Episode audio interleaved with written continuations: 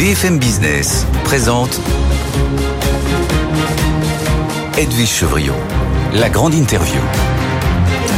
Bonsoir à tous, bienvenue dans cette grande interview où je reçois une des personnes qui avait été désignée par Time, une des 100 personnes les plus influentes du monde. Il a dirigé Cisco, il a été chez IBM et il est même aujourd'hui ambassadeur de la Friend Tech.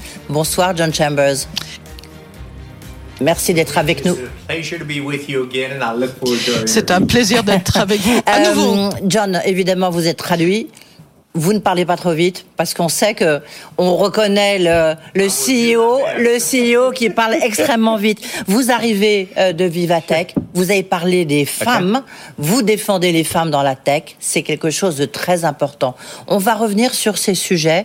D'abord, vous êtes venu il y a six ans, au début de Vivatech, euh, John, et est-ce que vous diriez que aujourd'hui, on est dans un monde qui n'a plus rien à voir avec le monde que vous avez construit lorsque vous étiez à la tête de Cisco et le monde d'aujourd'hui?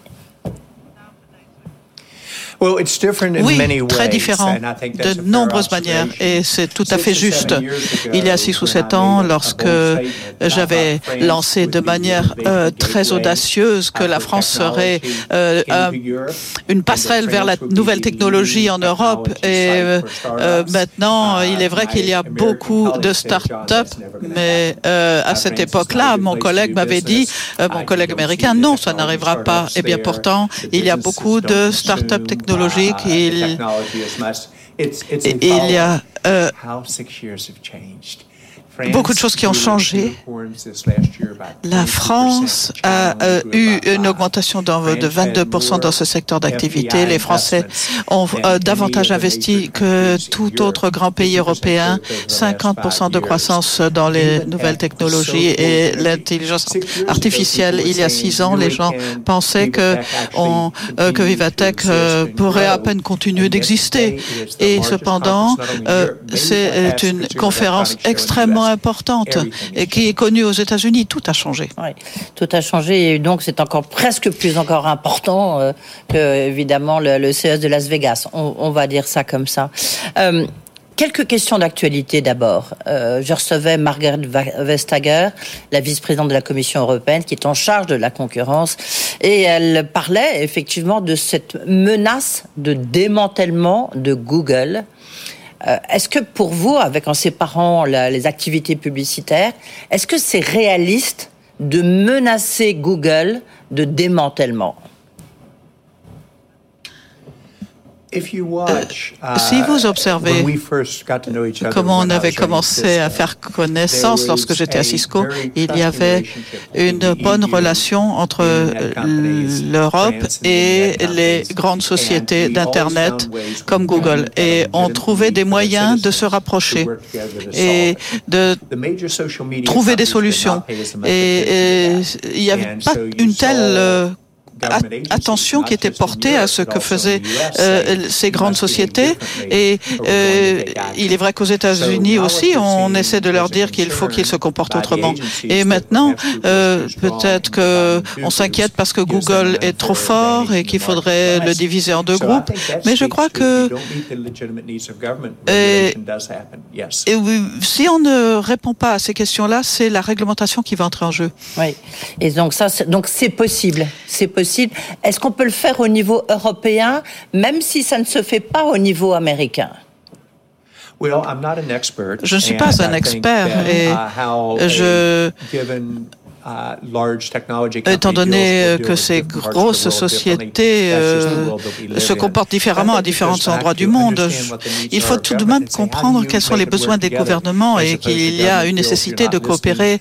Et euh, je pense qu'il y avait euh, des faiblesses dans euh, les entreprises de médias sociaux. Une petite question encore là-dessus. Lorsque vous étiez à Cisco, vous avez développé les infrastructures euh, et puis après vous avez transformé euh, évidemment en Cisco. Est-ce que les GAFAM doivent payer les opérateurs télécoms?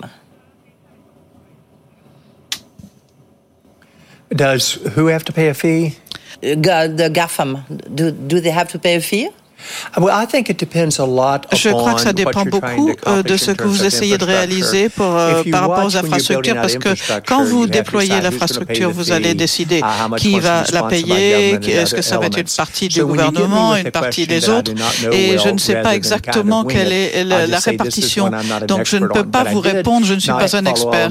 Et euh, uh, par contre, je reviens sur deux autres points. Vous avez parlé du rôle des technologies clés et l'intelligence artificielle va être encore plus grande que le cloud, plus grande que l'arrivée de l'Internet.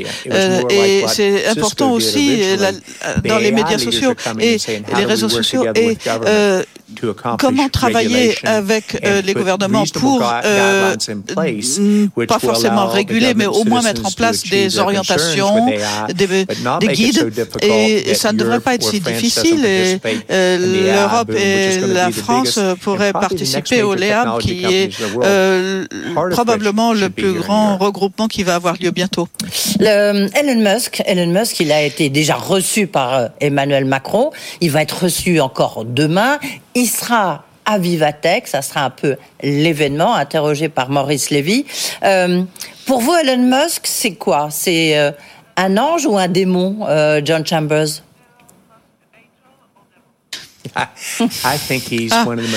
je crois que c'est un des hommes les plus uh, brillants, un homme d'affaires exceptionnel. Bon, il est très direct avec lui. On ne peut pas mettre en cause euh, son incroyable succès avec Tesla, mais euh, il a des opinions très fortes et euh, il faut se méfier parce que avec ses dirigeants du business, il faut réfléchir à la perception de l'industrie et et lui, pour lui, euh, Vivatech est important aussi, et c'est pour ça qu'il vient en France et en Europe. Et est-ce qu'il a une position différente que moi sur l'AI Oui, oui. Euh, en, quoi, elle est différente, sa position de la vôtre, John? Parce que euh, l'IA était déjà utilisé et impliqué dans les technologies précédentes. Et euh, euh, c'était déjà euh, sorti, même aux États-Unis et même partout. et les responsables qui l'utilisent, qui s'en targuent, s'en servent, mais c'était quelque chose d'inévitable. Et comment est-ce que l'on mettra ces garde-fous en place? C'est difficile à faire et à dire. Mais en quoi Musk, Elon Musk, pense différemment? What is the difference between, you know, with Elon Musk? Bon, moi, je pense que il estimait qu'il fallait de la réglementation et euh, il euh, mais, mais, pour lui, euh, ça l'arrange. Alors il y a beaucoup d'entre nous qui que ça intéresse aussi, mais euh, pour la première fois, les gens veulent coopérer sur une réglementation. Et, pour vos spectateurs, je dois répéter que l'IA va être d'une importance énorme. Et, quand j'ai commencé à le dire il y a six ans, on me disait oh c'est intéressant. Et maintenant c'est vraiment partout, tout le monde a compris. Euh, par exemple, le, chat GPT euh, qui a euh, atteint des, milliards d'utilisateurs. ça s'est passé en, deux, en un mois, deux mois, alors que pour l'Internet, c'était sur des années. Donc la rapidité de l'évolution est incroyable. Vous avez euh, vous avez votre propre société d'investissement, vous avez investi dans euh, une vingtaine de start-up dans l'IA, dans l'intelligence artificielle et dans la cybersécurité. C'est un point très très important. Euh, vous n'avez pas, vous avez pas investi chez Salm Altman. Vous avez manqué quelque chose? I miss a lot of things. Oh, mais je, je manque beaucoup de choses. je, il y a deux groupes. Il y a euh, l'IA et puis il y a, euh, il y a les startups, euh, toutes les startups qui utilisent de l'IA, bien sûr. Mais SAP Sécurité, c'était tout à fait autre chose parce qu'il y a eu une attaque sur les agences gouvernementales américaines parce qu'il y avait un une défaillance dans le logiciel. et donc les cyberattaques sont quelque chose qui vont être tellement présentes que sur les neuf euh, compagnies dans ce domaine, l'industrie de la cybersécurité est quelque chose qui croît euh, de 30 à 300 par an et, euh, faire toutes sortes de choses, par exemple copier votre voix, copier votre visage. et quand il y a une attaque, une cyberattaque, les moyens sont énormes et la défense devra être énorme aussi. Donc c'est vraiment les deux piliers dans lesquels vous, vous investissez. Euh, est-ce que euh, Vivatech, euh, vous en revenez encore une fois, ça fait le plein, il y a beaucoup, beaucoup de monde. Qu'est-ce qui vous a frappé? J'ai remarqué qu'on s'inquiétait parce qu'il y a un ralentissement économique. C'est normal, on se fait ce souci tous les dix ans et on oublie euh, que quand on surcapitalise euh, sur les sociétés, on a du risque et on a euh, le risque de ralentissement et d'endettement excessif. Et ce que j'ai remarqué aussi, c'est la qualité des startups. Euh, elle augmente rapidement. Et euh, il y a eu des licornes l'an dernier, euh, de belles réussites. Et c'est dans toutes euh, sortes de domaines technologiques qui n'étaient pas encore présents avant. Et il faut se rendre compte que les licornes, euh, euh, quand elles sont mises en bourse, euh, elles euh, arrivent à se situer très haut parmi les, les dix premières au monde. Il est intéressant de voir qu'à Vivatech, je crois que grosso modo, 25% seulement des, des startups sont consacrées à l'intelligence artificielle. Est-ce que ça veut dire euh, que les 75% autres sont en fait ben, sont voués à, à disparaître? in terms of uh, AI focused only? Uh, no, you just one one quarter focus on AI, AI uh, and so what the the other one. In fact, les autres, en fait, qui ne s'intéressent pas à l'intelligence artificielle, elles n'ont pas d'avenir.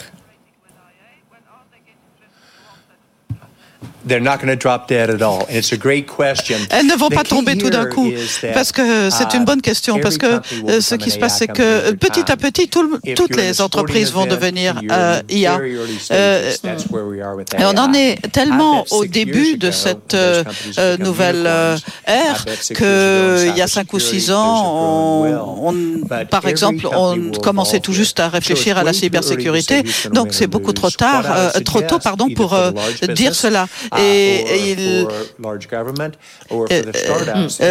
que ce soit pour les gouvernements ou pour les startups, l'IA est, leur avenir et euh, en fait, il faut juger de rien. Toutes les sociétés vont, vont faire de l'intelligence artificielle. Euh, quels sont les même, euh, même très vite, elles vont le faire. Ah, Ils sont déjà en train de s'adapter. Vous, vous, avez euh, peut-être entendu parler de cette société qui s'appelle Mistral IA, d'intelligence artificielle. C'est trois Français qui, euh, qui en un mois ont créé leur société. Ils venaient de Google, de Meta. Ils sont revenus en France. Là, ils viennent de lever 100 millions de dollars est-ce que ça veut dire que la France est très attractive justement aujourd'hui? Je pense que la France a augmenté son attractivité euh, dans les années récentes et que s'il y a euh, trois personnes comme cela qui viennent euh, des grandes entreprises de médias et qui arrivent à lever 100 millions de dollars, ce qui est pourtant difficile, c'est que la France est très attractive. Et, mais il faudra qu'ils le mettent à bon usage. Et, et il a fallu trois à six ans pour que l'Europe se situe où elle est. et euh, je crois que l'Europe va euh, aller vers l'innovation. Et comment est-ce qu'on va euh, suivre ce mouvement et même le faire aller plus vite? Le président de la République Emmanuel Macron hier a annoncé 500 millions d'euros pour créer des clusters pour développer des start-up en espérant qu'il y ait une, deux start-up qui deviennent une norme internationale. Est-ce que ça vous paraît euh, encore une fois réaliste? Je pense que c'est réaliste. Tout à fait. Ah, Et ça, il n'y en aura pas qu'une ou deux. Je pense que euh, la création d'emplois vient des startups et qu'on soit euh, dans n'importe quel uh, secteur, euh, que ce soit uh, l'aéro, l'espace et que ce soit le monde postal ou autre, il n'y a pas d'évolution aussi rapide.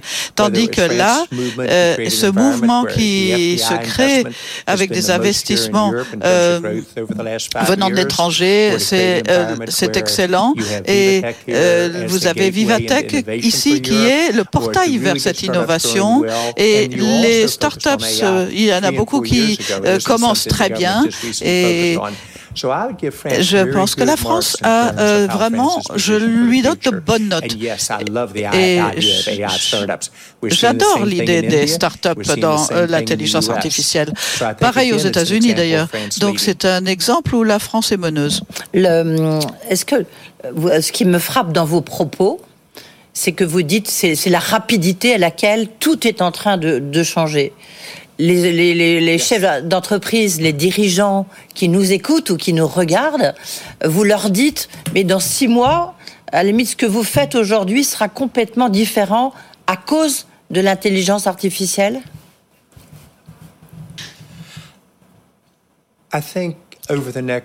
Je pense que dans les trois à cinq ans, euh, chaque entreprise va euh, devoir euh, se doter d'une stratégie IA. Et on ne peut pas tout déterminer dès maintenant, mais ça va venir. Et euh, on va mettre, il faut mettre en place les organisations le permettant. Et les, j'ai, euh, j'étais un visionnaire et j'ai parlé à des PDG qui, euh, pour qu'ils conçoivent leur rôle comme passerelle pour tout cela. lorsque les, les machines, on aura des machines qui feront le travail à notre place, qu'on ne se fera plus mal au dos on n'aura rien à porter euh, ou rien de lourd à faire. Et euh, tout cela, ça va venir. Et euh, les entreprises doivent y penser. Et ceux qui ne bougent pas ne prennent pas le bon chemin. Il faut accompagner ce mouvement ou l'anticiper. Et euh, par exemple, euh, l'exemple des call centers. Et euh, l'intelligence artificielle va bien améliorer l'expérience des utilisateurs. De les, gens, les clients seront plus contents. Et quand j'en ai parlé à une de mes sociétés, on s'est dit que euh, pour euh, les relations business-business, euh, uh, cela allait nous apporter beaucoup et que cela, il y a une croissance de 100% et il y a des domaines où les entreprises, si elles veulent rester compétitives, vont intégrer l'intelligence artificielle. Il y a d'autres secteurs où cela sera plus lent. en tout cas, il ne faut pas avoir peur. Il faut savoir créer du rêve, mais ce n'est pas du rêve c'est euh, s'ouvrir vers l'avenir et ce sera euh, le résultat sera la création d'emplois. Ça, c'est vraiment se poser sa question comment créer de l'emploi? Oui, ça, a tout à fait du sens. Justement, il y a beaucoup d'inquiétudes pour savoir. Alors, il y a, encore une fois, on cite les, les études de Goldman Sachs et autres sur l'impact sur l'emploi. Pour vous, ça sera un impact positif ou dans un premier temps un impact négatif et puis peut-être après l'émergence de nouveaux métiers? Um, oui et oui et oui à uh, vos questions. Uh, C'est-à-dire que comme uh, l'Internet, euh, au début et pendant cinq ans, avant que les gens aient compris comment ça pouvait marcher, j'ai essayé de euh, leur expliquer que ça n'éliminait pas l'emploi, ça créait de nouveaux emplois et qu'il y avait des emplois qui se perdraient. Et c'est pareil pour le cloud. Et maintenant, c'est pareil pour l'IA. Et euh, les entreprises qui, qui ont une pensée progressistes commencent déjà à se poser les questions et à former leurs équipes pour intégrer le facteur IA et pour le, introduire un certain niveau de confiance. Bien sûr, tout le monde craint pour son emploi. On a toujours peur de, des changements qui pourraient être mauvais, mais euh, mon travail, c'est d'aider les entreprises à comprendre les avantages et il faut être transparent.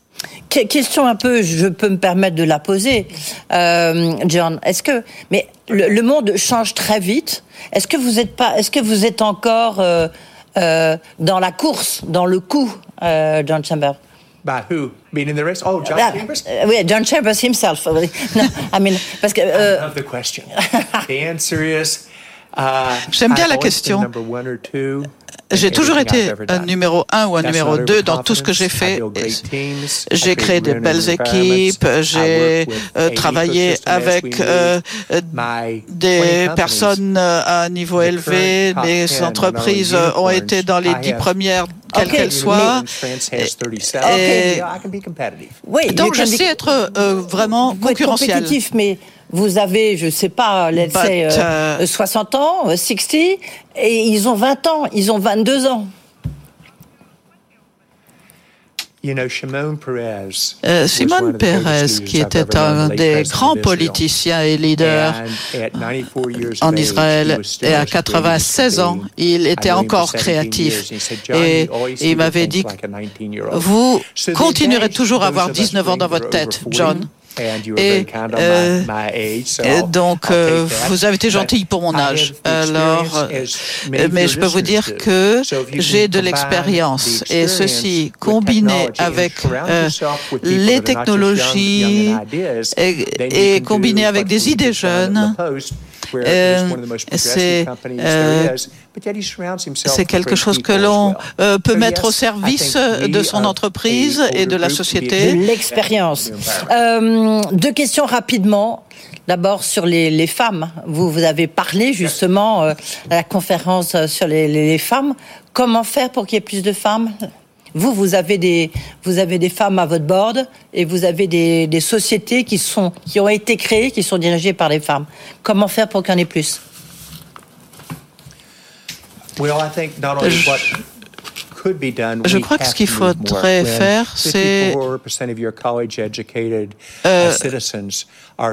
faire davantage euh, pour que on intègre uh, les, femmes et comment euh, il faut réfléchir. On n'a pas fait trop mal pour l'éducation. 50% des personnes éduquées sont des femmes, mais il y a 20 ans avant que personne n'y pensait, j'avais déjà commencé à être inclusif pour les femmes. Uh, et le, c'est vrai que je n'ai que trois PDG qui sont des femmes dans mes 20 entreprises. et, pourtant ce n'est pas faute de le vouloir moi-même. Et euh, euh, c'est euh, les startups sont des domaines où il y a des opportunités. et avec nous avons des partenariats en joint venture où il y a 67% de présence féminine. Donc ça peut marcher. En conclusion, uh, John Chambers. Oui, oui, oui, je vais y travailler et vous verrez. Euh, une question pour Elon Musk. If you have a question for Elon Musk, what was it? Um, continue to dream continuer à rêver et sache qu'il faut aussi des gens. Moi, je lui souhaite tous les succès du monde. Voilà, vous nous avez fait rêver, vous aussi. Merci beaucoup, euh, John, John Chambers, donc, qui, qui reste une des personnes les plus engagées dans la tech. Merci d'avoir fait un détour par les studios de BFM Business. Voilà, c'est la fin de ces grandes interviews. Euh, ben, on va continuer à en parler, bien sûr, de Vivatech avec François Sorel, spécial Vivatech. Et nous, on se retrouve lundi. Lundi, c'est le début du Salon du Bourget. On partira dans les étoiles. Je recevrai le patron de l'Agence spatiale européenne. Bonne soirée.